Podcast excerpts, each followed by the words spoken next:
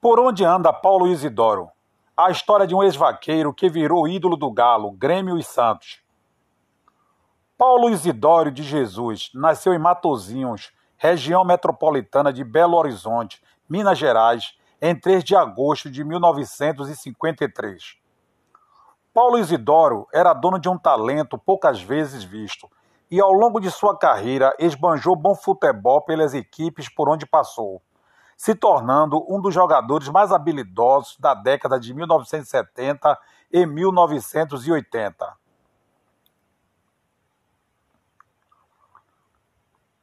Sua infância e início no futebol. Paulo Isidoro, desde criança, começou a se interessar pelo futebol e cultivar o seu amor pelo. Paulo Isidoro, desde criança, começou a se interessar pelo futebol e cultivar o seu amor pelo Atlético Mineiro por conta da influência. Poxa, é eu entrar aqui.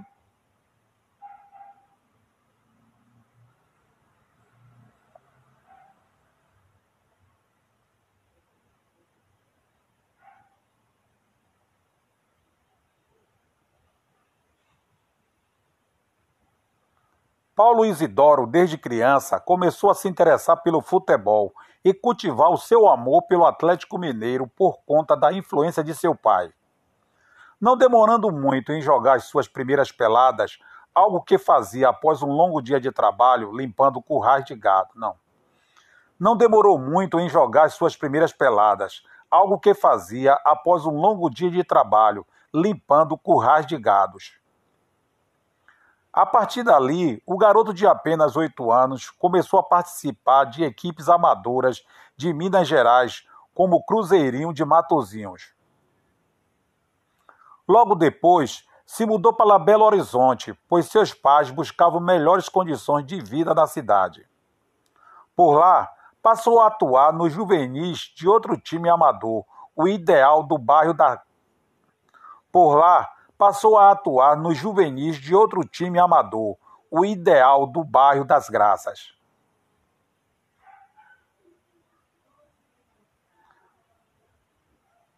Por lá, por lá passou a atuar nos juvenis de outro time amador, o Ideal do bairro das Garças.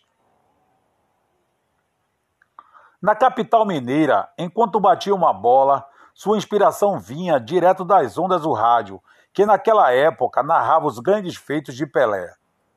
Com isso, o rei do futebol logo se tornou seu maior ídolo dentro do esporte e de outros tantos garotos que respiravam futebol. Com tamanha inspiração, Paulo Isidoro continuou jogando nos campos de terra de futebol amador. Com tamanha inspiração, Paulo Isidoro continuou jogando nos campos de terra do futebol amador, até receber um convite inusitado em 1972.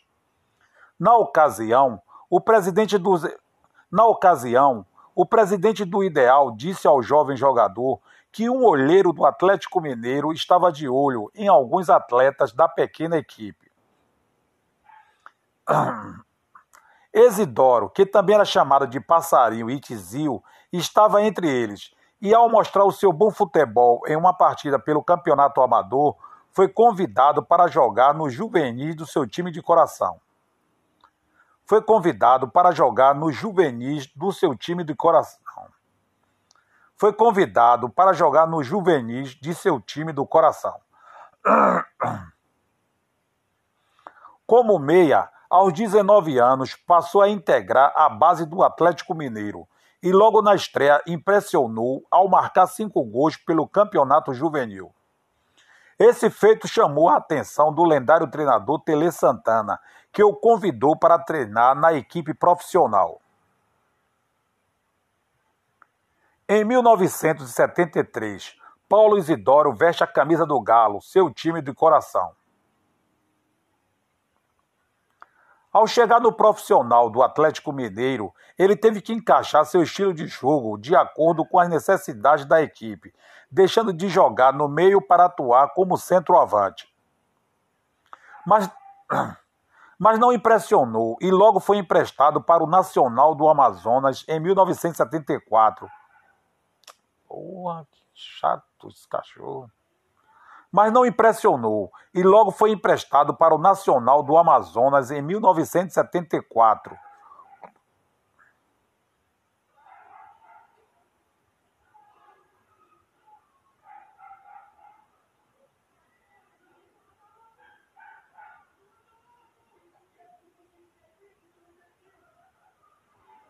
mas não impressionou e logo foi emprestado para o Nacional do Amazonas em 1974, clube que possuía um convênio com o Galo. Na equipe amazonense, Paulo Isidoro não conseguiu se destacar e, mesmo com o Atlético querendo renovar o empréstimo, ele foi devolvido. Então, em, então, em, mil... então, em 1975, ano de seu primeiro título estadual, o jogador retornou ao clube, tendo uma nova chance de mostrar seu valor.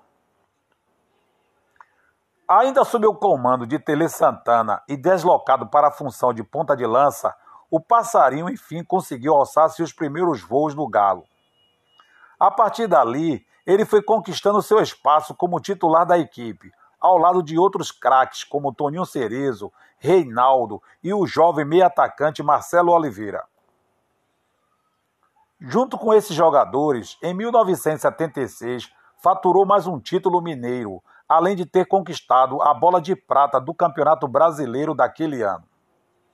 Justamente por ter sido peça fundamental das principais jogadas de ataque de uma equipe que chegou até a semifinal da competição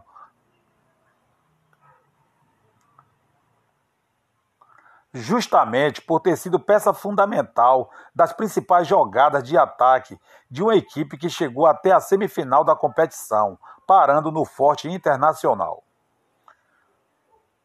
Mas, mas o jogador nunca esteve tão próximo do título brasileiro com o Galo quanto em 1977, ano em que a equipe chegou à decisão. Na ocasião, os atleticanos foram derrotados pelos São Paulinos após empate em 0 a 0 no último jogo e disputa de penalidades.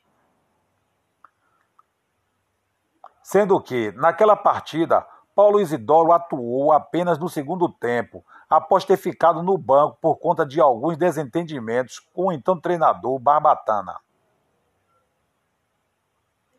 Em 1978, o, o, em 1978, o craque atleticano ainda conquistaria mais um título mineiro, ajudando o clube no histórico hexacampeonato. Paulo Isidoro no Grêmio em 1980.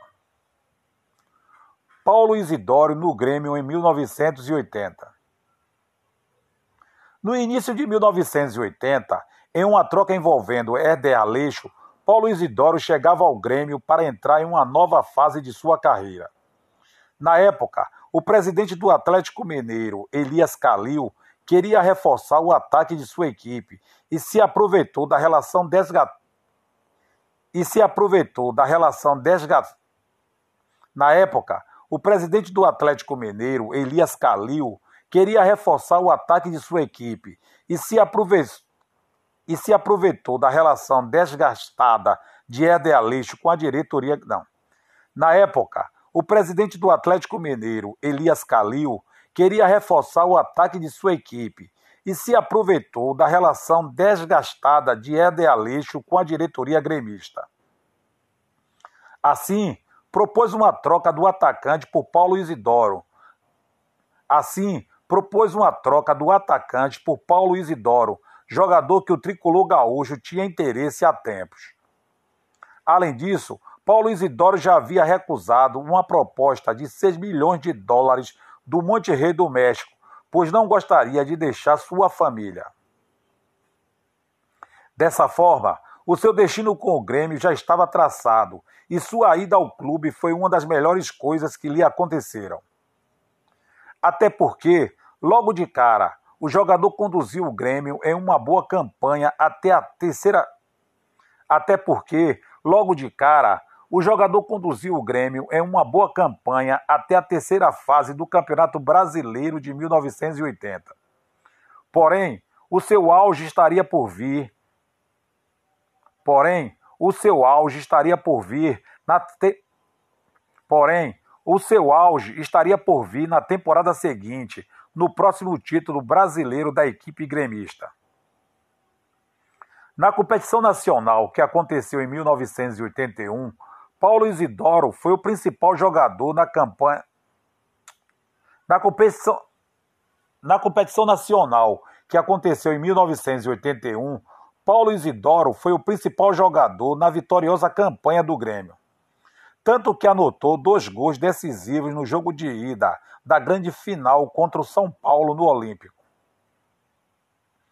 Além disso, ele ainda fez com que outros jogadores como Baltazar, Tarcísio e Odaí também brilhassem no ataque. Como resultado disso, o craque gremista conquistou a bola de prata e a bola de ouro daquela edição do Brasileirão.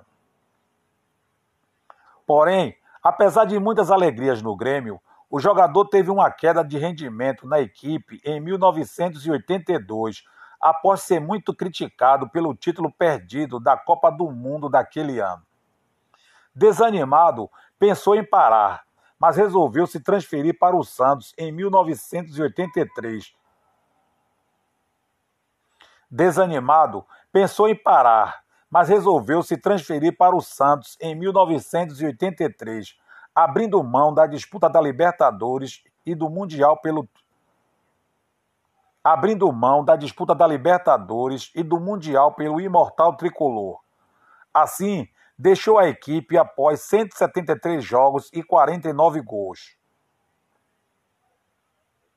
1983, o seu recomeço no Santos. Paulo Isidoro chegou para jogar em um time que já contava com outros bons jogadores no sistema ofensivo do Santos, como por exemplo Serginho Chulapa, seu companheiro da Copa do Mundo de 1982, e Pita, um dos maiores ídolos da história santista.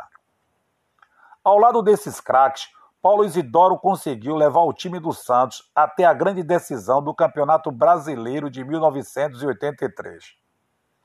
Em dois jogos contra o Flamengo de Zico, o Peixe bem que venceu a partida de ida no Morumbi pelo placar de 2 a 1.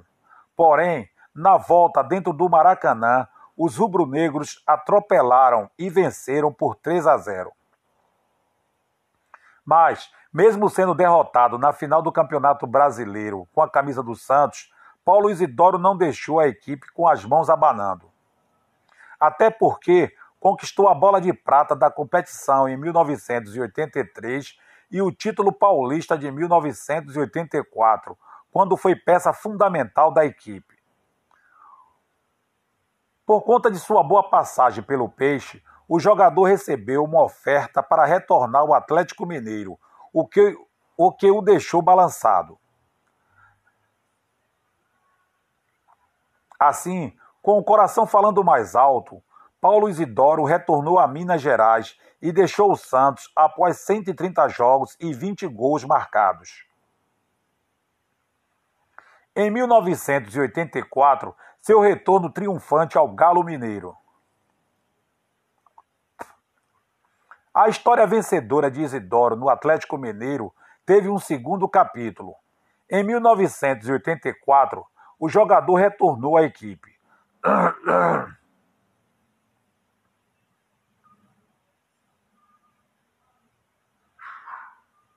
Tal volta ainda lhe rendeu o título do Campeonato Mineiro de 1986, o seu quarto e último da competição estadual.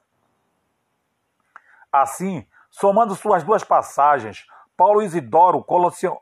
Assim, somando suas duas passagens, Paulo Isidoro colecionou títulos pelo time do Galo e marcou 98 gols em 399 jogos, o tornando um dos grandes ídolos da história do Atlético Mineiro.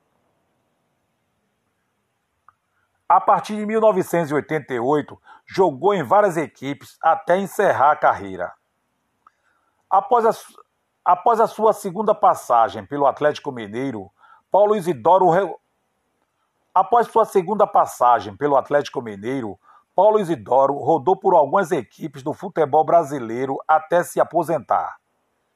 Em 1988, foi contratado pelo Guarani de Campinas, mas no clube campineiro atuou em apenas 12 partidas e saiu sem marcar gols, mas conseguiu ser vice-campeão paulista. Ao deixar Campinas, o jogador teve uma breve passagem pelo 15 de Jaú em 1989, mas sequer entrou em uma partida oficial com a camisa do clube. Ainda no mesmo ano, passou a vestir as cores do Cruzeiro. Ainda no mesmo ano, passou a vestir as cores do Cruzeiro e mesmo com receio de uma rejeição por parte da torcida por ter sido ídolo do rival, ele foi bem aceito. Sendo assim, na equipe, Paulo Isidoro permaneceu até 1990 e atuou em 67 partidas, anotando um gol. Sendo assim, na equipe, Paulo Isidoro permaneceu até 1990 e atuou em 67 partidas, anotando um gol.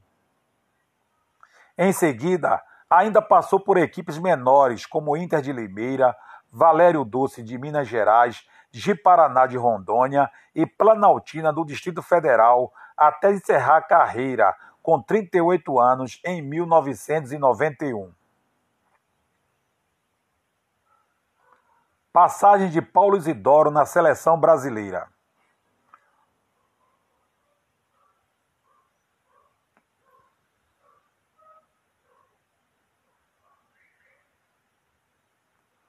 Paulo Isidoro começou sua trajetória pela seleção brasileira em 1977, anotando um gol na vitória por 3 a 1 em amistoso contra a Polônia.